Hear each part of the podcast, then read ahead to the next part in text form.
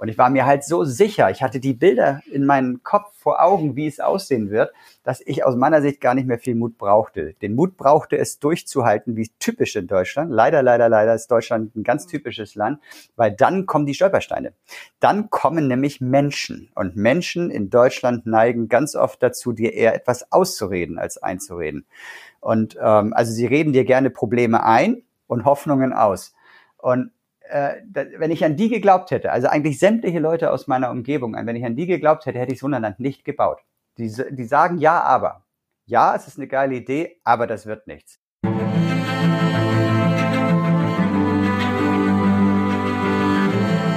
Herzlich willkommen bei The Storyteller.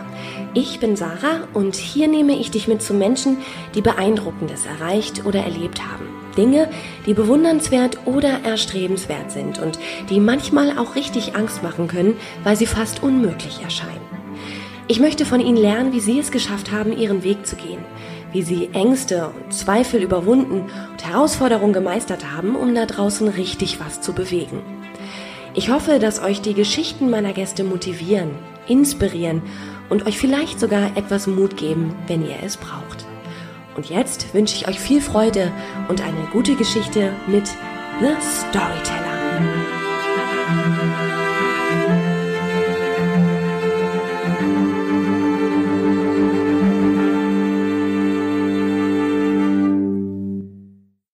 Der Klappentext.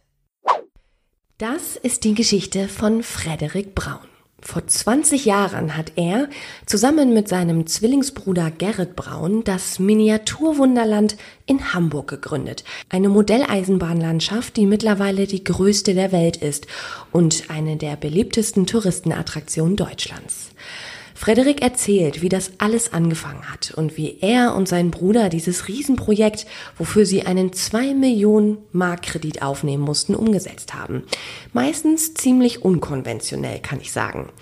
In dieser Geschichte von Frederik erzählt er uns, warum man gar nicht mutig sein muss, wenn man mit einer Idee, einem Business oder einem Projekt erfolgreich sein möchte und was für ihn das eigentliche Erfolgsgeheimnis ist. Außerdem verrät er uns, wie es damals war, als bei der Eröffnung nur 200 Gäste vor der Tür standen und sie mit einem Fünffachen gerechnet hatten.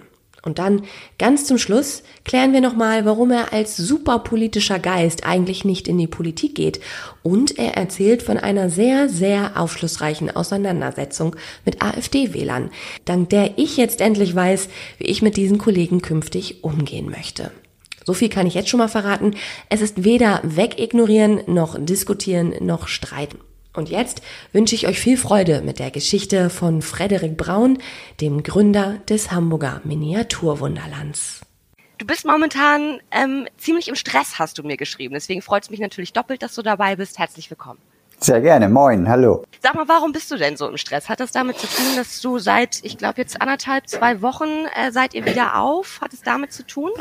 Also grundsätzlich bin ich immer im Stress, weil ich bin ein Workaholic. Ich mache alles am liebsten selbst. Ich bin nicht der größte König im Delegieren und dementsprechend mache ich mir meinen Stress ja also auch selbst. Aber es ist tatsächlich so, als wir äh, den Lockdown immer näher kommen äh, sahen, da hatte ich tatsächlich sogar meiner Frau gesagt, Mensch, wir können vielleicht mal äh, bisschen mehr Zeit miteinander verbringen. Das war überhaupt nicht so. Seit dem ersten ersten Tag des Lockdowns ist mein Stress größer geworden. Es ist so unglaublich viel zu planen und zu organisieren und auch zu trösten, zu, zu besprechen. Und ähm, das ist tatsächlich jetzt noch mal ein ganzes Stück mehr äh, seit zwei Wochen geworden, seitdem wir wieder aufhaben, weil es ist einfach nicht normal im Moment. Es ist ein ganz anderer Alltag. Äh, es ist jeden Morgen alles anders, als es noch am Tag vorher gedacht war. Und äh, das ist tatsächlich sehr kompliziert und nerven, äh, ja, nervenzerreibend auf jeden Fall. Das heißt, das wäre ähm, eine meiner ersten Fragen gewesen. Wie hast du jetzt die Zeit des Lockdowns genutzt? Aber dann warst du sozusagen gar nicht wirklich im Lockdown, ja?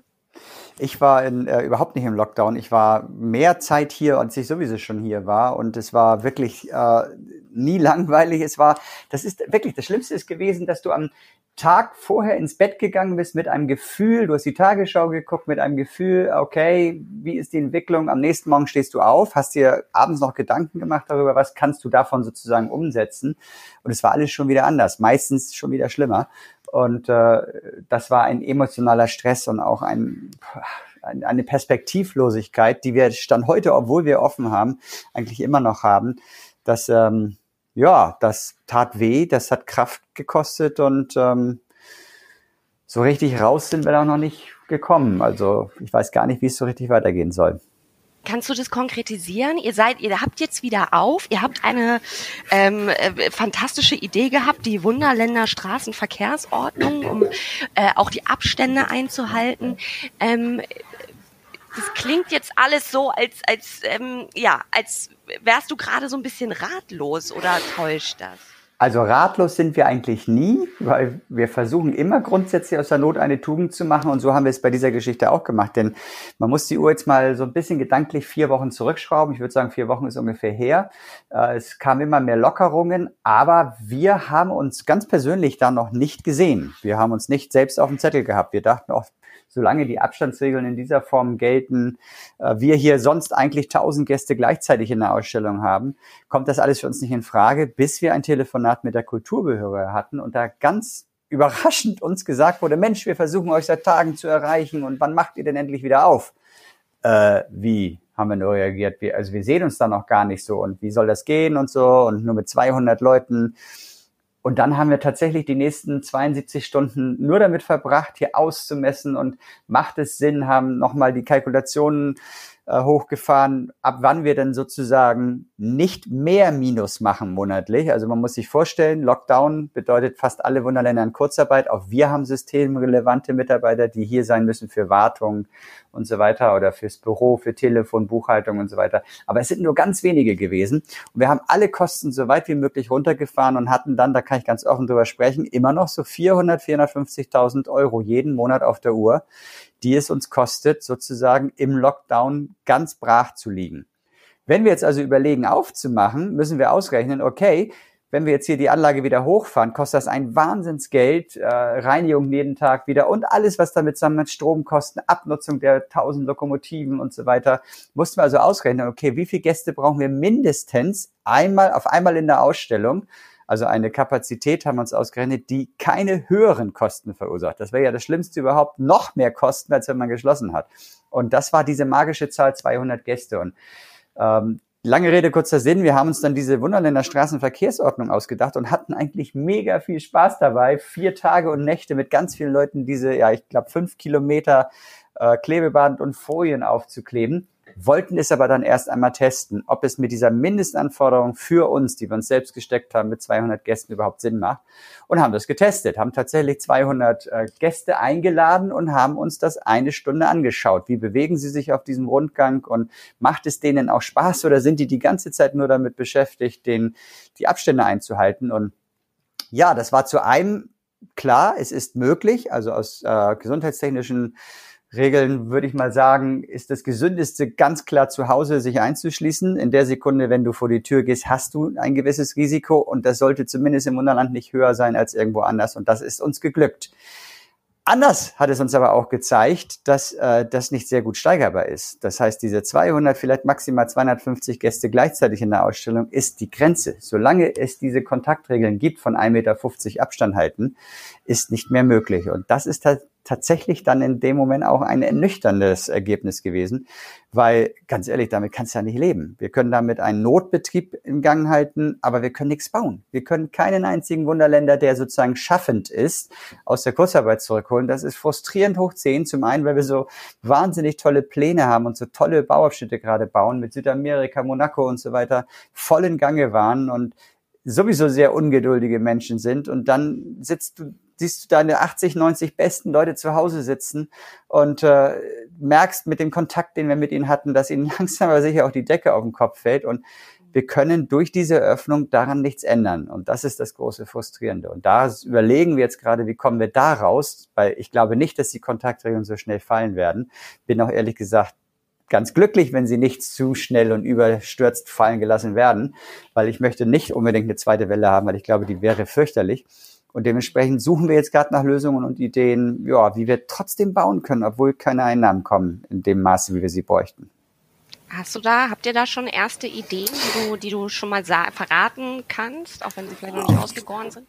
Also wir haben natürlich banale Sachen gemacht. Wir haben äh, äh Modellautos, die wir zu viele hatten, verkauft. Das waren mal eben 100.000 Euro Umsatz über einen Online-Shop und haben äh, so andere Sachen, so Kugelbahnen, die wir im Shop haben und so. Wir haben also echt richtig gut Umsatz gemacht, aber das ist immer nur für den Moment. Wir brauchen ja was Langfristiges. Stellt euch mal vor, diese Kontaktregeln, die gelten noch ein Jahr, bis ein Impfstoff da ist und dann muss ja auch erstmal die Bevölkerung sich impfen möchten äh, da vergeht noch ein Jahr. Das kannst du nicht jeden Monat bringen. Also brauchst du irgendeine andere Lösung. Und leider, leider, leider ist die äh, ein Kredit. Und wir haben zum Glück im Wunderland immer gut gehaushaltet und haben uns einen Notfalltopf schon über Jahre aufgebaut für Krisenzeiten, weil es gibt ja viele Möglichkeiten, die passieren können. Wir hatten schon mal SARS, während wir offen hatten, SARS 1, also ich glaube 2002 war das, da hatten wir gerade zwei, zwei Jahre offen und haben schon das Gefühl gehabt, das könnte uns treffen, hatten uns vorbereitet und sind dann mit dem blauen Auge alle davongekommen. Ist eigentlich nichts passiert. Und seitdem sind wir sensibilisiert darauf gewesen, dass sowas ganz schnell auch heftig werden kann. Ich habe dann ähm, Contagion geguckt, den Film, das ist glaube ich zehn Jahre her. Danach habe ich nochmal wieder meinen Pandemienplan rausgeholt und habe geguckt, passt das eigentlich alles? Und äh, dann kamen die Terroranschläge immer mehr nach Europa und da hast du schon gedacht, du hast Paris gesehen. Bataclan hat verursacht, dass es ein halbes Jahr lang in Paris wirklich schlecht war mit dem Tourismus. Und deswegen hatten wir zum Glück diesen Notfalltopf, der uns tatsächlich komfortabel ruhig schlafen lässt, weil auch im geschlossenen Zustand oder auch jetzt in diesem seichten Zustand, dass wir vielleicht 50.000 Euro weniger Minus im Monat machen, also immer noch so 350, 400.000 Euro Minus pro Monat machen, halten wir trotzdem bis zum Jahresende durch. Das heißt, für uns ist ganz klare Entscheidung. Okay, glauben wir daran, dass es schneller wieder besser wird, dann könnten wir diesen Notfalltopf ja nehmen und auch schon weiterbauen oder sind wir lieber vorsichtig, was Stand jetzt äh, im Moment noch unser Weg ist, und sagen, dieser Notfalltopf soll, soll lange halten und wir bleiben noch halten die Füße still. Ja, aber wie lange kannst du das machen? Also ganz ehrlich, Hamburg braucht ja auch so Leuchttürme, wie das Stage neues Musical macht oder Wunderland einen neuen Bauabschnitt eröffnet. Und äh, deswegen haben wir eigentlich so ein bisschen gehofft, dass noch mehr als diese wunderbare Kurzarbeitsunterstützung kommt. Aber klar, jeder Kiezclub braucht das. Es sind zigtausend äh, Unternehmen, die diese Hilfe brauchen, weil sie halt eben nicht in diese ersten Wellen von Eröffn Wiedereröffnungen fallen, weil sie einfach noch dicht sind oder keine Kapazitäten zulassen dürfen. Kinos wird ein Problem werden und so weiter. Die brauchen alle Geld, wenn sie gerade in einer Investitionsphase sind. Und äh, dementsprechend können wir das verstehen, dass da lange überlegt wird, wie man das machen kann. Und dem heißt, letztendlich müssen wir uns selbst helfen. Wir müssen uns also fragen, nehmen wir millionenschwere Kredite auf, um, glauben wir fest daran, dass die Zukunft schnell wieder rosig ist? Weil sonst würdest du als Unternehmer nicht die Kredite aufnehmen. Und ja. Stand heute glauben wir schon daran und ja, überlegen jetzt tatsächlich, ob wir auf Pump weiterbauen, was bis jetzt nicht unsere Mentalität war. Wir haben immer die Eintrittsgelder genommen, die wir verdient haben und haben daraus neue Bauabschnitte gebaut. Wir haben lediglich damals einen ersten Kredit zur Anschubsfinanzierung sozusagen gebraucht, haben den ganz schnell zurückgezahlt und haben dann das weitere Geld, was wir verdient haben, immer genommen, um die neuen Bauschilde zu bauen. Das heißt, äh, wir sind völlig unverschuldet. Und ähm, das ändern wir jetzt wahrscheinlich. Und das ist ein komisches Gefühl, weil du weißt ja nicht, ist diese Pandemie ein Jahr, zwei Jahre? Es gibt Stimmen, die sagen, Ende 2023 hat sich der Tourismus erst wieder erholt. Und auch wir sind vom Tourismus abhängig. Von daher ist das tatsächlich fast eine schwierigere Entscheidung gerade, die wir treffen müssen, als damals die Idee, das Wunderland zu bauen. Das ist das Schwierigste, oder? An dieser Situation, diese Ungewissheit, dass man nicht weiß, wie lange das da jetzt noch dauert und was da womöglich noch kommt, oder? Ist das das, was euch auch am meisten oder dich auch persönlich am meisten belastet in dieser Situation? Es ist genau das. Es ist die Perspektivlosigkeit, nenne ich sie, weil ich nicht glaube, dass dieses Virus äh, über den Sommer mal eben verschwindet. Ich glaube, das sind jetzt die Virologen sich auch ziemlich sicher. Inzwischen, wenn du dir anschaust, dass in einem wunderbaren, warmen, feuchten Land wie Brasilien es total eskaliert, dann wird dieses Virus uns nicht im Sommer verschonen. Äh, das heißt, ist, der Herbst kommt dann irgendwann, dann wird es wieder kälter und das wird uns lange begleiten. Und das Wie, Ne? Jetzt gibt es tatsächlich auch Drosten, den ich sehr gerne höre, den Podcast, auch wenn man sich über ihn streiten kann. Äh, ich liebe seinen Podcast, weil er uns normale Bürger auf eine ganz tolle Art und Weise mitnimmt in diese ganze Fachwelt und so weiter. Äh, auch er hat seine Meinung geändert, dass es tatsächlich sein könnte, dass wir ohne eine zweite Welle, sogar eventuell ohne eine Impfung durchkommen könnten. Aber wenn man dann hört, wie, dann weiß man als Indoor-Location mit vielen Menschen auf einem Haufen, keine Chance. Du hast keine Chance, wenn das der Weg sein soll, weil äh, wir brauchen unsere 1000 Gäste hier auf einmal in der Ausstellung. Nur so haben wir unser 1,4 Millionen Besucher im Jahr zusammengekriegt. Das Geld letztendlich verdient, was wir zum Weiterbauen brauchen. Das äh, wird mit einer Abstandsregel 1,50 nicht möglich sein. Niemals. Das heißt, solange diese Abstandsregel ist, wird das Wunderland vor sich hin darben und niemals mehr in den Plusbereich kommen. Egal mit welchen Maßnahmen, die wir hier machen. Und das geht in der Sekunde, allen anderen Indoor-Locations, die viele Menschen haben. Es geht Kinos so, es geht sämtlichen Konzerthallen so, also fürchterliche Vorstellung. Wir sind feiernd und begeistert zu Konzerten in die Barclaycard Arena gegangen mit 10.000 Menschen und haben uns nie eine einzige Sorge gemacht. Ähm, also auf, doch, das hoffe ich. ich. Wir Menschen sind Gewohnheitstiere und man merkt es jetzt schon, doch ja draußen, wenn du dir das anschaust, die Bilder, die halt auch vom Wochenende da waren, du merkst es, die Menschen vergessen sowas wieder. Da bin ich, habe ich keine Sorgen. Ich habe keine Sorgen, wenn wir dieses Virus irgendwo aus uns rausgekriegt haben aus unserer Welt oder es besiegt haben oder es behandeln können, sprich man stirbt nicht mehr dran, dann geht das Feiern schnell wieder los. Da mache ich mir gar keine Sorgen. Aber das ist ein langer Zeitpunkt. Oder andersrum, das kannst du nicht vorhersagen. Du konntest normalerweise, wenn du eine Idee hattest, irgendwas zu machen, konntest du diesen berühmten Businessplan aufstellen. Ne? So und so viele Touristen kommen nach Hamburg und die machen im Schnitt das und das und die geben das und das aus. Deswegen macht es Sinn, wenn man für Kinder das und das schafft und dann kommen wahrscheinlich 723 Gäste pro Tag. Das war kalkulierbar für jemanden, der irgendwo was Neues machen möchte. Das hier ist nicht kalkulierbar. Überhaupt nicht. Äh, ganz ehrlich, noch vor vier Wochen hätten wir doch niemals gedacht, dass wir jetzt schon wieder ins Restaurant gehen können und sogar ins Freibad gehen können in Hamburg. Das hätte doch niemand geglaubt. Frederik, wenn man sich mal so eure, ähm, eure, euren ganzen Weg anschaut, ne, der ja absolut außergewöhnlich ist. Es ist ja fast so eine klassische, wenn man Film machen würde, wäre es so eine Heldenreise fast schon. Ähm, ist das, dieser Podcast, ich unterhalte mich ja mit Menschen, um, um da draußen auch so ein bisschen Motivation mitzugeben und Hoffnung zu machen. Ist diese Situation was, was dir persönlich als Mensch, aber auch als Unternehmer, aber vor allem auch als Mensch, macht dir das Angst? Oder ist Angst sowas, wo du sagst, da, das ist, das drücke ich weg, ich, ich, ich, ich arbeite eher mit Hoffnung. Wie funktionierst du da? Äh, das ist ganz schwer zu sagen. Also in der Regel funktioniere ich immer gleich. Ich ärgere mich erstmal ganz doll und bin ja ein emotionales Kerlchen. Aber schon ein, zwei Minuten später bin ich in der Lösungsphase. Und ähm, man sagt ja immer, Angst ist kein guter Ratgeber, aber ich halte sie doch für wichtig, denn sie schützt schon noch einige Male vor Fehlern und ähm, hat ja auch einen Grund, dass wir im Körper Angst empfinden. Und ich empfinde selten Angst. Ich habe also bin kein ängstlicher Mensch und ähm, bin sehe tatsächlich immer Probleme eher als eine Chance und diese Wunderländer Straßenverkehrsordnung ist so ein Beispiel. Es ist genau so ein Beispiel.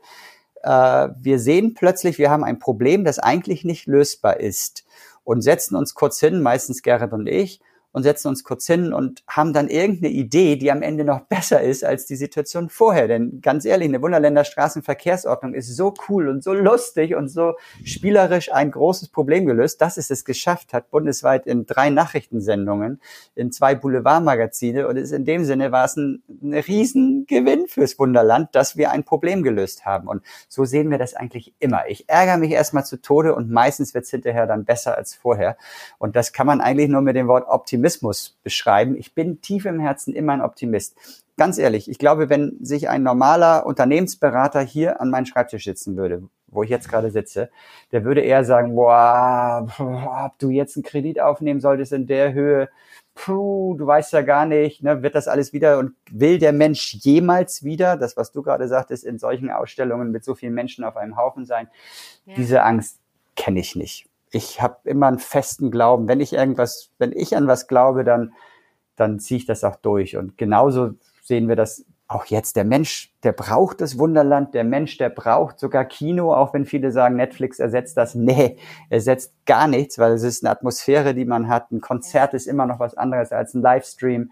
Äh, das wird alles wieder zurückkommen in unsere Gesellschaft, sobald wir dieses Scheiß-Virus irgendwann besiegt haben. Und ja, wenn man sich anschaut, dass hunderte Firmen weltweit gerade darum buhlen, den Impfstoff zu finden und wahrscheinlich aus der Not heraus doch hoffentlich irgendwelche Abkürzungen genommen werden, die äh, vielleicht das Risiko ein bisschen erhöhen, habe ich immer noch irgendwie Hoffnung, dass wir in einem Jahr zweiten Podcast zu diesem Thema machen und sagen, weißt du noch damals? Sehr gerne. Obwohl, ich muss dich schon wieder, warte mal, warte mal, ich, ich habe da so witzig, ich sag das immer so gerne, ne? Dass ich, dass ich, ich sage immer, Mensch, komm, in einem Jahr unterhalten wir uns darüber, was wir damals für Gefühle hatten. Und ich habe neulich so einen Pessimisten gegenüber gehabt, der hat gesagt, ja, ja, weißt du, was wir dann sagen? Damals hatten wir noch Hoffnung. Oh Gott. Das wollen wir hier nicht sagen. Das sage ich auf gar keinen Fall. Nee. Was mich viel mehr interessiert, ähm, Frederik, wo kommt das her? Warum, also äh, du und dein Bruder, wie, wieso seid ihr zu diesen Menschen geworden, die ihr heute seid? Also auch zu Menschen, die vor, ihr habt nächstes Jahr 20-Jähriges, ne? Das war mir gar nicht so bewusst. Äh, vor 20 Jahren diese Idee, du hattest die Idee, Gerrit hat mitgezogen, diesen Optimismus hattet, zu sagen, so, wir nehmen jetzt zwei Millionen auf, äh, Kredit auf und wir hauen da jetzt äh, die größte Modelleisenbahn der Welt hin nach Hamburg. Wie wird man zu so einem Mensch? Was glaubst du? Was hat dich so geprägt und deinen Bruder so geprägt? Das ist tatsächlich eine gute Frage. Ich könnte mich das leicht machen, das äh, angeboren, kommt von meiner Mama. Ähm, das wäre jetzt die einfache Antwort. Die, die richtige Antwort ist komplizierter. Die tatsächlich ist mir das bewusst geworden, als Gerrit und ich vor zwei Jahren unsere Biografie geschrieben haben weil wir uns da natürlich ganz tief auch damit beschäftigt haben, was können wir denn überhaupt einem Leser mal mitteilen? Und da sind wir doch sehr zurück in unsere Kindheit gereist. Und ich glaube, da sind tatsächlich, wie bei fast jedem Menschen, diese Ursachen zu finden. Man muss sich vorstellen, wir sind 67 geboren. Meine Mami war voll Hippie also voll im Kommunenleben und da passten Zwillinge nicht immer unbedingt rein. Sie hat uns geliebt über alles, aber ab und zu wurden wir dann halt mal wegorganisiert und ich glaube, wir haben uns sehr alleine gelassen gefühlt und da haben wir uns füreinander waren wir da und haben zusammen gekämpft, haben auch um Liebe gekämpft, um Aufmerksamkeit gekämpft und äh, dieser Kampf, gefallen zu wollen, ähm, Liebe durch Gefallen zu bekommen, der hat uns, glaube ich, dann lange, lange Zeit in unserem Leben begleitet. Ähm, und das Ergebnis war, dass wir immer einen Schritt besser sein wollten als die anderen. Und der wichtigste Mensch war, den man überzeugen wollte, war der Bruder. Und ich glaube, dieser Kampf zwischen uns Zwillingen, dem anderen zu gefallen, der ist bis heute geblieben. Mit einem marginalen Unterschied. Äh, ich bin etwas mehr Optimist als Gerrit. Ähm, da wir hier unter uns sind und uns keiner zuhört, ich soll in der Öffentlichkeit nicht mehr sagen, er ist Pessimist, ich soll sagen, er ist Realist. Also er ist ein pessimistischer Realist, okay? Trotzdem ist es perfekt. In unserem gesamten Leben ist es immer so gewesen. Ich habe irgendwelche verrückten Ideen gehabt und die sind manchmal auch nicht durchdacht gewesen, sondern einfach rausgehauen gewesen. Und ich habe sozusagen als Zwillingsbruder meinen eigenen Controller neben mir gehabt. Das heißt, er hat es eher von der Seite sich angeschaut, was nicht geht. Wenn es aber dann sozusagen aus seiner Sicht eine Bestätigung gab, das funktioniert, dann haben wir es gemacht und haben es immer durchgezogen. Und wir haben als Kinder schon verrückteste Sachen gemacht. Wir haben einen Sammeltick gehabt für viele, viele Dinge und haben dann meistens immer sehr exzessiv gesammelt. Und dieser Wahn, dieser Größenwahn, der hat sich dann anscheinend ja durchgesetzt, wie man am Wunderland sieht. Ist das wirklich Größenwahn oder ist es einfach nur ganz viel Freude am, am ja, Freude daran einfach? Ja, es ist Freude daran. Es ist gar kein, es ist nicht so, dass wir sagen, oh, äh, wir werden die Besten der Welt werden, wenn wir die Größten sind. Nee, es ist einfach dieses, äh, schon damals, wir wollten Knippelbilder. Wer 50 oder älter ist, weiß, was Knippelbilder sind. In den Colaflaschen früher drin gewesen, Bierdeckel, Zigarettenschachteln, egal was wir gesammelt haben. Wir haben nicht eins oder fünf oder von jedem eins gesammelt. Wir haben Tausende, Zehntausende gesammelt, so dass das ganze Zimmer voll war äh, weil es uns Spaß gemacht hat, weil wir mehr, mehr, mehr wollten. Wir wollten, also vielleicht ist es auch eine mangelnde Befriedigung gewesen, wenn du das letzte Bild gekriegt hast, dann brauchtest du es noch zehnmal mehr und haben dadurch immer unsere Befriedigung irgendwo in dem mehr, mehr, mehr gefunden. Das ist aber bis heute auch so geblieben. Wenn ein Bauabschnitt hier fertig ist, dann freue ich mich einen Tag mega und liebe ihn über alles und finde ihn wunderschön, aber dann machen wir meistens ein halbes Jahr Pause und kümmern uns ein bisschen um die alten Teile der Anlage. Äh, das ist für mich die langweiligste Phase überhaupt. Das, ich, da sitze ich, da kann ich, kann ich gar nicht abwarten, dass es schnellstens wieder mit irgendeinem neuen Bauabschnitt losgeht. Nicht, weil ich das betriebswirtschaftlich als gut fürs Wunderland sehe, sondern einfach, weil es Spaß bringt, was entstehen zu sehen, seine Ideen verwirklichen zu können. Nun baue ich nicht mehr so viel selbst, aber ich bringe natürlich ganz viele Ideen mit ein. Das ist, ein Wunderländer hat das irgendwann mal so cool gesagt. Es ist so schön, ich kann hier Gott spielen. Er kann sich seine Welt so erschaffen, wie er es gerne möchte. Und das bringt so einen Spaß, sozusagen selbst so eine Welt mit zu erschaffen. Und dann gucken hinterher Millionen Menschen an, das an und sagen, gut oder schlecht. Und meistens zu unserem Glück, ja, sagen sie, es ist gut. Und ich glaube, das kann jeder bestätigen, äh, der schon mal im Miniaturwunderland war und euch dann oder einen von euch zumindest auch vor Ort gesehen hat. Äh, also äh, ich hatte ein, zwei Mal das Vergnügen und ich kann sagen, äh, du bist die ganze Zeit mit einem riesengroßen Lächeln im Gesicht hm. herumgelaufen. Und ähm, ja, das ist einfach schön zu sehen. Ähm, Frederik, was wäre denn gewesen, also ähm, wenn das ganze Ding nicht funktioniert hätte? Es gibt ja großartige Ideen, die toll sind und man hat die besten Absichten und die funktionieren aus irgendeinem Grund nicht. Du hast in irgendeinem Interview erzählt, am ersten Eröffnungsabend, obwohl ihr eine mega Medienresonanz wieder hattet, kamen nur 200 Menschen. Ja, war fürchterlich. Ich war total geschockt. Was wie, wie war das äh, Gefühl? Also, wir haben am 13.07.2000 hatte ich die Idee in Zürich und nicht mal, also doch knapp ein Jahr, äh, etwas mehr als ein Jahr später, am 16.08.2001 haben wir eröffnet. So, und dieses eine Jahr äh, war unfassbar. Das war ein Wechselbad der Gefühle. In der Regel war ich mir ganz sicher, das braucht, das Wunderland braucht die Welt. Mhm. Also nein, die Welt braucht das Wunderland. Egal, wie rum, egal. Ihr wisst schon, was ich meine. Beides. Ähm, und aber wenn dann die, auf dem gesamten Weg zur Eröffnung immer wieder auch nicht unwichtige Menschen dir sagen, oh, bist du denn sicher 100.000 Menschen mit einer Modelleisenbahn, bist du denn wahnsinnig? Freunde dir sagen, gib mir doch das Geld, da ist es besser aufgehoben oder schmeiß es in das Fleet. Dann ähm, gibt es Momente, wo du auch mal schlecht schläfst. Und ich weiß noch so, drei Wochen vor der Eröffnung war der Chef eines namhaften Modellbahnherstellers, also ein sehr wichtiger Mensch da, guckte sich das an und meinte, wow, es ist wunderbar geworden. Und wann baut ihr denn die Glaswände davor? Und ich meinte, keine Glaswände. Wieso Glaswände? Ja, dann geht ihr sofort pleite. Ich meinte, nee, das muss man mit den Augen entdecken können. Man muss drüber eintauchen können und so. Aha, dann seid ihr bei der ersten Schulklasse kaputt und könnt das Geld gleich wegschmeißen das war fürchterlich. Und dann hatten wir zwar in den nächsten Wochen unheimlich viel Presseresonanz, weil wir wollten partout kein Glas davor bauen. Äh, da hatten wir ganz viel Presseresonanz und dann kamen so die positiven Gefühle wieder, aber im Hinterkopf schlummerte schon noch so ein bisschen Angst und dann waren an, der, an dem Eröffnungstag ganze 200 Gäste da. Und wenn man mal ausrechnet, wir wollten 100.000 Gäste haben, das war also weitaus weniger. Gleich am ersten Tag der Eröffnung waren schon weniger Gäste da, als wir im Jahresschnitt brauchten. Äh, wir hatten unsere Türsteher aus der Diskothek, die wir damals noch hatten, lange Zeit hatten, äh, mit rübergeholt, weil wir aufgrund des Presserummels so dachten, boah, ja, 300 Leute passen vielleicht rein damals in das erste kleine Eckchen Wunderland. Äh, das wird sofort zu sein und dann müssen wir unten abstoppen und so. Und die haben wir dann, das war ein Donnerstag, die haben wir dann für die nächsten Tage auch nicht mehr bestellt. Freitag war es ganz gut und am Samstagmorgen hätten wir sie gebraucht. Es war unfassbar, wie wir gestürmt wurden. Es war einfach das typische Ding, es brauchte erstmal das Wochenende, wo die Leute Zeit hatten. Und der Donnerstag, der war in Hamburg keine Schulferien mehr. Und wir waren jetzt nicht so, dass die Leute schon aus München oder gar aus Tokio oder New York, wo sie heute herkommen, wegen uns nach Hamburg kommen. Nee, wir hatten erstmal nur unser Einzugsgebiet und die hatten nun mal auf den Donnerstag keine Zeit. Und haben auf den Samstag gewartet und am Samstag wurden wir gestürmt und das war unfassbar. Das war, ich weiß, am Donnerstagabend bin ich nach 48 Stunden ohne Schlaf ins Bett gefallen und konnte trotzdem nicht einschlafen, weil ich plötzlich tatsächlich nervös geworden bin. Was ist das hier? Weil ich bin mir sicher, wir wären nie wieder auf die Beine gekommen. Das Geld war finanziert ähm, von der Haspa und zum Glück hat die Haspa das gemacht, aber natürlich hat die Haspa das nicht gemacht, ohne eine Sicherheit zu verlangen. Und die Sicherheit waren wir als Mensch. Das heißt, die hätten Zeit ihres Lebens versucht, sich das Geld wiederzuholen, was wir nicht hatten. Und ja, das hätte bedeutet, wir hätten entweder Lotto spielen müssen oder irgendeine neue Idee haben müssen, die sofort einschlägt und das ohne irgendwelche Kredite, weil du, wenn du so, wenn du es so vergeigt hast, kriegst du erstmal auch keine neuen Kredite. Das war ex. Ihr einen Plan B? Also wartet nee, euch ich habe nie einen Plan B. Gerrit ich glaube, der ist ja so ein bisschen rationaler.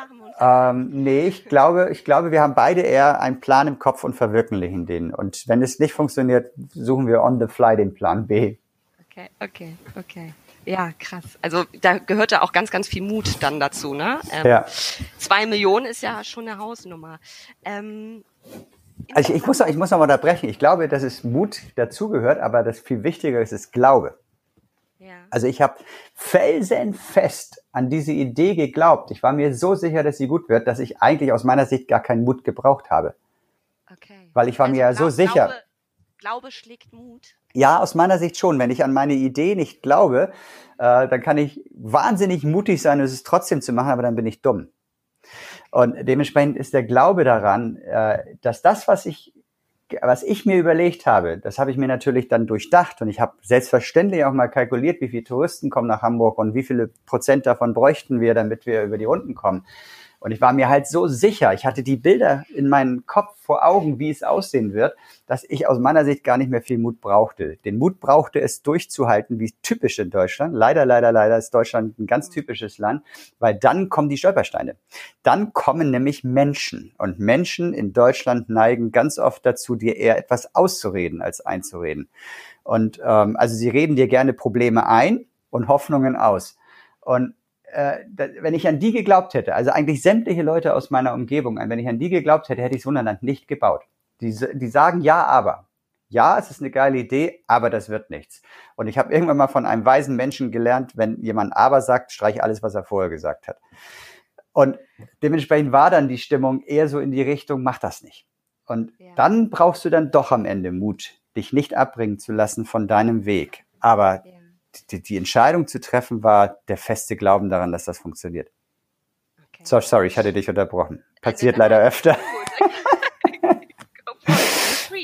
ihr sagt ganz oft beide, dass ihr auch so ein Stück weit die Welt verbessern wollt. Und ich finde es immer ganz schön, dass ihr das so deutlich sagt, weil das sagen die meisten Menschen nicht, weil sie Angst haben, dass sie in irgendeine Pathos-Ecke gestellt werden oder in so ein Gutmenschentum oder das irgendwie negativ äh, wirken könnte. Äh, was, wie meinst du denn, inwiefern verändert ihr die Welt mit dem Miniaturwunderland? Das ist eine ganz spannende Frage, zu der komme ich gleich. Erstmal zum ersten Teil, weil es gleich eine Erinnerung in mir geweckt hat, von wegen, ob wir Angst hätten, in irgendeine Ecke gestellt zu werden. Ich äh, schreibe in Social Medien völlig überflüssigerweise, weil es eigentlich so eine Zeitfressmaschine ist, doch den einen oder anderen Kommentar, wenn irgendein AfDler irgendwo mal wieder ein bisschen was verzapft, schreibe ich sehr gerne Kommentare dazu. Und neulich, war es schon ein halbes Jahr her, hat irgendjemand dann drunter geschrieben, ach, das linksversiffte Wunderland schon wieder. Und weißt du, was ich drunter geschrieben habe, weil ich das wirklich so sehe? Danke fürs nee. Kompliment. Ah ja, ja, sehr so, schön. Und sehr schön das, das, es ist tatsächlich so. Es ist, ähm, ich finde, es fühlt sich, es, ist, es erzeugt in mir keine Angst, abgestempelt zu werden. Ganz im Gegenteil, es erzeugt in mir ein gutes Gefühl, so zu denken, weil ich finde, es ist das nettere Denken. Also das mögen rechtsdenkende Menschen vielleicht anders sehen, aber ich finde das einfach das nettere Denken und ich fühle mich viel wohler damit, Menschlichkeit zu zeigen. Und wir sind im Wunderland in einer Position, dass wir eigentlich nicht, wir haben ja kein böses Unternehmen, wir haben ja ein ganz tolles Unternehmen. Wir haben auch kein äh, ein Unternehmen, wo es vielleicht etwas schwieriger wäre, wäre sozusagen für Aha-Effekte zu sagen, ich nehme mal mal, ich stelle mir vor, ich würde ein Reinigungsunternehmen führen, da wäre das nicht so leicht wie im Wunderland.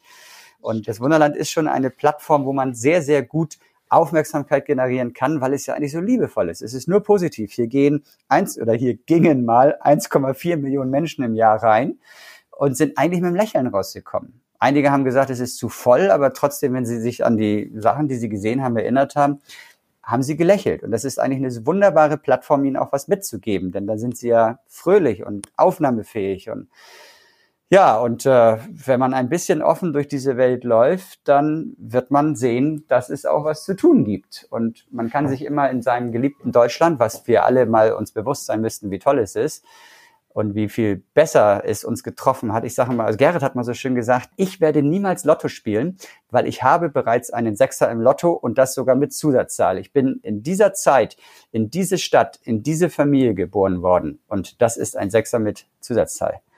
Das, ich werde nicht zweimal in meinem Leben Lotto gewinnen. Und das ist doch tatsächlich so. Und auch wenn es uns in Deutschland schlecht geht, und auch mir ging es mal richtig schlecht, ich habe wirklich mal die Pfennige in meinem kleinen Zimmer zusammengekratzt, um bei Aldi dann noch irgendein Brot zu kaufen, ähm, geht es einem trotzdem noch besser als in vielen Teilen der Welt, wenn es einem auch nur mittel geht. Und das ist man in Deutschland sich so wenig bewusst. Deswegen ist es zum einen ein Erinnern an das, was man eigentlich hat und dann auch noch ein Verbessern. Also das Wunderland an sich verbessert jetzt nicht unbedingt die Welt, es äh, verbessert vielleicht den Moment, wo sich ein Mensch befindet und mal abschalten kann und in einer in eine andere Welt, nicht nur heile Welt, in eine andere Welt eintauchen kann, vielleicht sich ein bisschen mal abschalten kann von seinem Alltag, von seinen Problemen und nach drei Stunden wieder rausgeht, aber dann sind die Probleme meistens noch da. Und ich glaube nicht, dass wir dann in der Lage waren zu sagen, so, jetzt gehe ich hier raus und ab sofort denke ich anders in meinem Leben und gehe nur noch glücklich durchs, durch die Welt. Nee, das ist es nicht. Es ist für den Moment, macht es, ist es eine schöne Ausstellung, die glücklich machen soll und das auch, glaube ich, schafft. Deswegen, ja, haben wir irgendwann für uns festgestellt, wir trauen uns einfach mal auch unsere Meinung zu sagen. Und jetzt ähm, machen wir das nie in die Richtung, wie wir glauben, dass es gut ankommt oder nicht. Also wir ecken auch schon an und müssen dann auch mal sehen, dass wir vielleicht in ein Wespennest gestochen haben, aber es ist in dem Moment dann unser Gefühl, es sagen zu wollen und es tun zu wollen und einfach vielleicht auch mal anders zu handeln, als es der Mainstreamer draußen tut. Ähm, weil du es angesprochen hast, frage ich nochmal, ähm, ähm, gerade in dieser Auseinandersetzung mit äh, Vertretern der AfD beispielsweise, findest du, dass man mit äh, ihnen reden sollte, also dass man auch in der Öffentlichkeit äh, mit ihnen reden sollte? Oder ähm, gehörst du eher zu denen, die sagen, nee, also ich habe jetzt alles probiert vielleicht auch, ich komme da nicht weiter, ich, ich, ich ignoriere das weg. Wenn wir jetzt mal in Deutschland, ich weiß nicht, wo Sie gerade stehen, bei 12 Prozent oder so, das heißt, irgendwas um die 10 Millionen Deutsche sind geneigt, die AfD zu wählen. Und man kann nicht 10 Millionen Deutsche in einen Topf schmeißen und sagen, ihr seid alle rechts oder ihr seid alle doof, ihr seid alle scheiße oder sonst irgendetwas. Man muss es analysieren. Woran liegt das? Und ich glaube, dass die AfD es leider, leider wie keine andere Partei es schafft in den, was heißt glaube, das wissen wir inzwischen alle in den Social Medien, Angst zu schüren. Und Angst ist tatsächlich, macht den Menschen Angst und sie folgen dir. Und das können die äh, wunderbar und ganz toll. Aber ich als jemand, der sagt, ich möchte, dass mir Menschen folgen und ich brauche dafür deren Angst, ich könnte nicht mehr schlafen. Ich wäre moralisch, emotional äh, mit mir selbst so unzufrieden, dass ich diese Höckes und Co. einfach nicht verstehe, wie sie abends ins Bett gehen können. Allerdings ist es auch eine Basis, diese 10 Millionen Menschen, jetzt sage ich das und kriege ich bestimmt auf die Fresse, äh, teilweise auch heilen zu können. Denn Angst ist heilbar. Äh, und das geht mit dem Gespräch.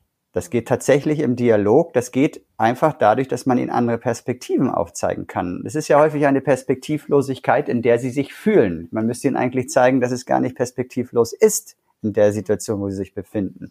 Dass Flüchtlinge im ersten Moment ihnen Angst machen, okay dass äh, bestimmte Medien das befeuern, indem sie die Titelseiten befüllen mit diesen Dingen, die dort passieren, dann auch mal.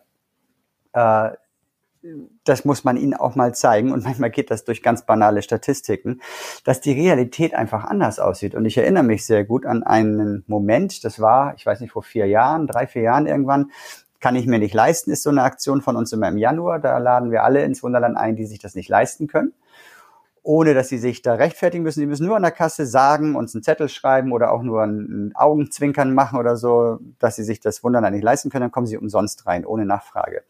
Und das hat äh, damals für Furore gesorgt, weil es so neu war und so, so ein, ja, die Medien sind eingeschlagen darauf, von wegen, oh, was für ein Vertrauen.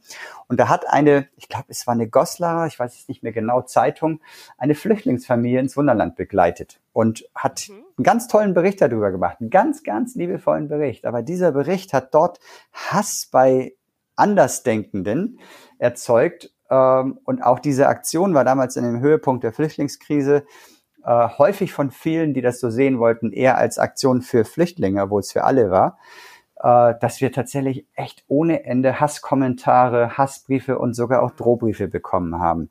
Und einer war von einem so, ich würde ziemlich sicher sagen AfDler, ohne dass ich das genau weiß, ein Brief, der hat einfach, der war die Krone. Das hat das fast zum Überlaufen gebracht und natürlich geschwärzt seinen Namen haben wir es veröffentlicht und haben eigentlich eine Brandrede dazu gehalten. Und zwar nicht, hört auf uns zu bedrohen, sondern liebe Menschen da draußen, die ihr nicht so denkt, ihr seid in der absoluten Überzahl. Gehen wir jetzt mal davon aus, 10 Millionen wählen die AfD. 75 Millionen tun das nicht. Und die sind in den Social Medien häufig so still und ruhig und lassen, äh, sagen sich immer, oh, lass sie mal reden. Das ist aber der falsche Weg. Die müssen lauter werden. Und das ist tatsächlich heute auch besser geworden. Aber damals vor vier Jahren war es eine Katastrophe. Du hast bei Facebook oder so nur böse Sachen gelesen. Und äh, die, die eigentlich eine andere Meinung waren, haben irgendwann gesagt, oh komm, mit den Trollen lege ich mich nicht mehr an. Es ist aber falsch. Und das haben wir genau gesagt. Überschüttet diese Menschen einfach mal mit Liebe. Und das haben sie getan. Das heißt, danach hatten wir bei keinem einzigen Post über die Aktion mehr irgendein Problem. Wenn irgendjemand da geschrieben hat, ihr seid scheiße wegen Flüchtlingen, hat er gleich 20 Liebesbekundungen gekriegt. Soll ich dir helfen? Kann ich dich mal anrufen? Oder das war natürlich auch manchmal ironisch gemeint, aber es war tatsächlich, es war tatsächlich plötzlich hatten die Andersdenkenden, die positiv denkenden Menschen plötzlich ihre Stimme erhoben.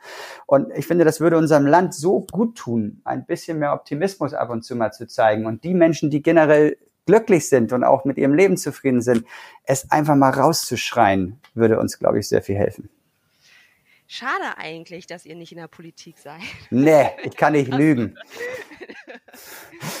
kannst nicht lügen. Nee, dann müsste ich äh, als Politiker, und das ist, mache ich auch gar keinen Vorwurf, äh, das kann ich verstehen, musst du immer gucken, wo kriege ich meine Wähler her und kann ich das jetzt sagen und dann wird mich keiner mehr wählen. Das wäre niemals mein Ding. Ich will niemals berechnend sein in dem, was ich sage. Und ich glaube, es muss in der heutigen Zeit, wo jedes Nasenpuppeln sofort von 27 Leuten gefotografiert worden ist und jeder Satz, den man heute sagt, dreimal umgedreht wird, musst du leider äh, so ein Medienprofi sein, um als Politiker noch gut durchzukommen. Und dann geht teilweise, glaube ich, schon äh, die Wahrheit verloren oder das Ehrliche, was ich eigentlich lieber sagen würde, wird dann zehnmal durchdacht oder zehnmal durchgekaut, wie es am besten rüberkommt. Jedes Wort wird dreimal umgedreht, bevor es veröffentlicht wird. Das wäre niemals mein Ding. Ich würde mir andauernd die Zunge verbrennen. Schade, schade trotzdem eigentlich, weil es sind eigentlich sehr, sehr schöne Perspektiven, die du da aufzeigst. Frederik, wir sind, äh, du bist sehr knapp bemessen mit deiner Zeit, schon fast am Ende. Ähm, es bringt aber gerade so einen Spaß. Ja, wir können ja noch länger miteinander reden, gar kein Problem. Ähm, ich habe noch zwei, zwei wichtige Fragen, für mich wichtige Fragen und ich hoffe auch für unsere äh, Zuhörer. Ähm, man hat von außen, jetzt bevor wir das Gespräch geführt haben, hat man oft so den Eindruck gehabt, dass euch das alles so zufliegt, ne? dass das alles funktioniert, egal was ihr anfasst. Vor dem Miniaturwunderland hattet ihr eine äh, erfolgreiche Diskothek, das Voila, äh, das funktioniert irgendwie alles. Ähm, jetzt haben wir ja gehört, dass es auch Momente gab, die sehr, sehr schwierig waren und dass da Mut und Glaube zugehört. Ähm, was würdest du denn anderen Menschen empfehlen, die auch einen völlig verrückten Traum haben ähm, und die wirklich auch ein Risiko gehen müssen? Was würdest du denen empfehlen? Also, wenn jetzt gerade davon jemand zuhört und die oder derjenige die letzte halbe Stunde schon gut zugehört hat, glaube ich, äh, sind die, ist das Kribbeln im Po schon spürbar, es zu tun, denn das Magische war schon da. Glaube. Also vorausgesetzt, es ist nicht naiver Glaube. Das äh, muss man jetzt einfach mal vorwegschicken. Es gibt ja auch einen unbändigen Glauben daran, dass diese Erde eine Scheibe ist.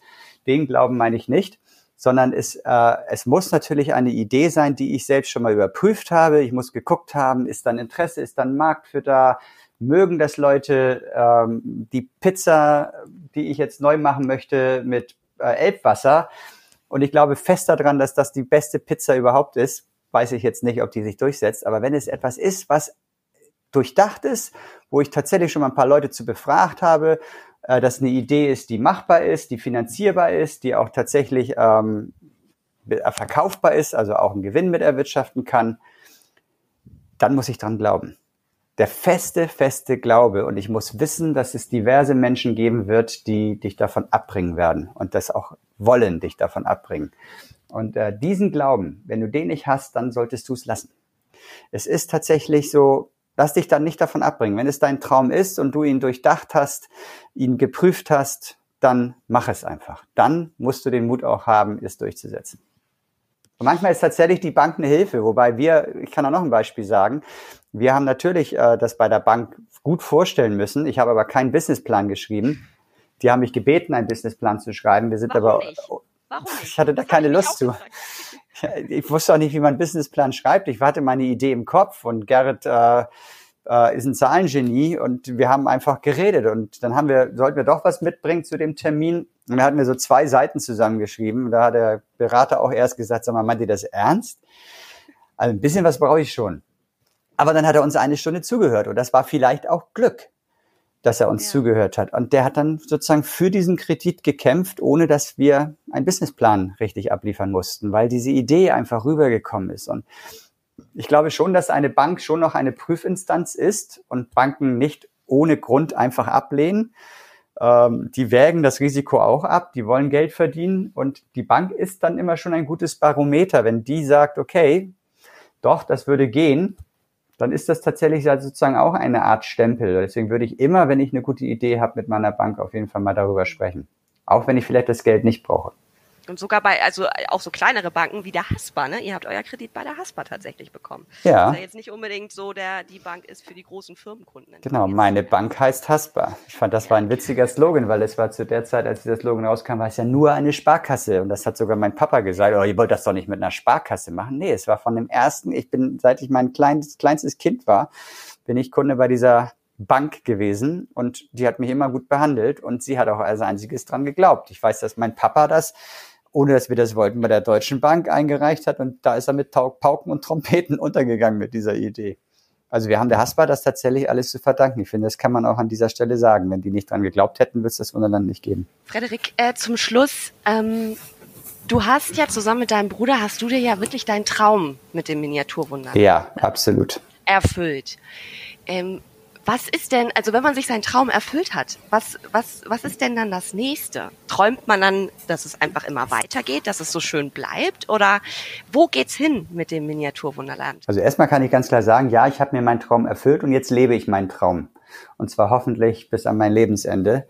Das ist nämlich jeden Tag sich neu zu erfinden das, was ich vorhin meine, dieses Gottspielen, solange wir hier neue Abschnitte bauen, ist es ja immer was Neues. Es ist immer wieder neu eröffnen. Es ist wie, als wenn man sein Wunderland neu eröffnet, wenn wir jetzt hoffentlich irgendwann Geld haben, Monaco wieder weiter zu bauen, dann wollen wir eigentlich ein halbes Jahr später, wir werden, waren schon ziemlich oder sind schon sehr weit, Monaco eröffnen. Und das ist wieder ein Traum. Und dann der Traum Südamerika zu eröffnen, der Traum, die Brücke zu bauen, die jetzt bald kommt und so weiter und so weiter. Es ist alles ein, wir leben einen Traum. Und wenn es nach mir geht, ist der nächste Step irgendwann mal in, was weiß ich nicht, was bin ich jetzt, 52, vielleicht in 20 Jahren, dass äh, wir drei Chefs vom Wunderland haben, äh, neuneinhalb Kinder. Wow. Eins ist auf dem Weg. Und dementsprechend haben wir zehn dann, wenn alles normal läuft, zehn tolle Kinder zur Auswahl, die hoffentlich irgendwann mal zwei, drei davon das Wunderland weiterführen und diesen Traum für sich entdecken und auch weiterleben und das nicht als Albtraum empfinden, dass die alten Herren vielleicht nicht abdanken wollen. Ah, und dann sterbe ich irgendwann ganz glücklich und ähm, kriege dann vielleicht ein kleines Grab auf unserem Friedhof im Wunderland. Wir haben leider schon drei unserer Mitarbeiter verloren. Ähm, und die sind auch verewigt im Wunderland und dann werde ich auch verewigt und gucke dann von oben runter, wie es sich weiterentwickelt. Das wäre doch ein Traum. Also ich finde, das sind ganz, ganz schöne und wunderbare, äh, schöne Schlussworte. Da kann ich überhaupt nichts mehr hinzufügen. Frederik, ich bedanke mich. Ich hätte noch wirklich eine Stunde mindestens mit dir weiterreden können, aber ich weiß, du hast Das freut mich. Und ähm, ja, ich, äh, ich glaube, ganz viele Hamburger und ganz viele Menschen auf der ganzen Welt ähm, denken bestimmt an euch, die das jetzt auch gehört haben, drücken die Daumen, dass das alles so läuft. Und äh, ich bin total optimistisch jetzt, du hast mich so angestellt, dass ihr auf jeden Fall, egal was da jetzt noch für Probleme kommen, ähm, dass ihr das auf jeden Fall meistern werdet und auch zum Schluss gut und am Ende wird's gut bei euch, bin ich mir ganz, ganz sicher. Klasse. Ich danke dir, hab einen schönen Tag und alles Gute euch. Bis dann, ciao. Dir auch. Alles Gute. Tschüss. Thank you.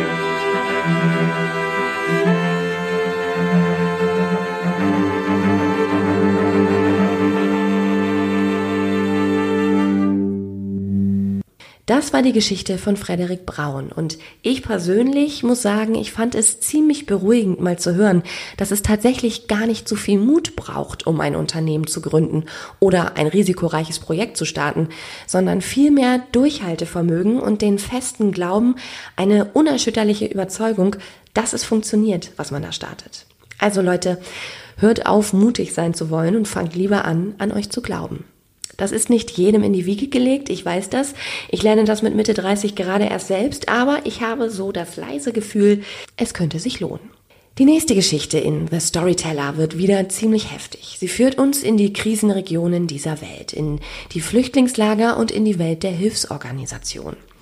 Kilian Kleinschmidt ist bekannt geworden als der Löwe von Satari, einem der größten Flüchtlingslager in Jordanien, das außer Kontrolle geraten war, bis er kam und den Menschen dort so etwas wie Würde und Menschlichkeit zurückgegeben hat und das Lager so beruhigen konnte. Er hat mehr als 20 Jahre für die UN, für die UNHCR in der Flüchtlingshilfe gearbeitet. Er war in Mogadischu während der Aufstände und erlebte Black Hawk Down. Er war im Kongo, in Ruanda, in Bosnien, im Kosovo und in Pakistan. Kilian Kleinschmidt hat gesehen, was sich Menschen Grausames antun können, was für die meisten von uns hier in Europa unvorstellbar ist. Er erzählt uns, warum er trotz all dieser Grauen immer noch Hoffnung hat und erklärt, woran es Hilfsorganisationen mangelt, wie wir mit Flüchtlingen umgehen sollten und wie er Ressourcen wie Technik und Know-how mit seiner Firma nutzen will, damit Wachstum und Fortschritt auch in den entlegensten Regionen möglich wird. Bis dahin, ich freue mich auf euch. Bis in zwei Wochen bei The Storyteller.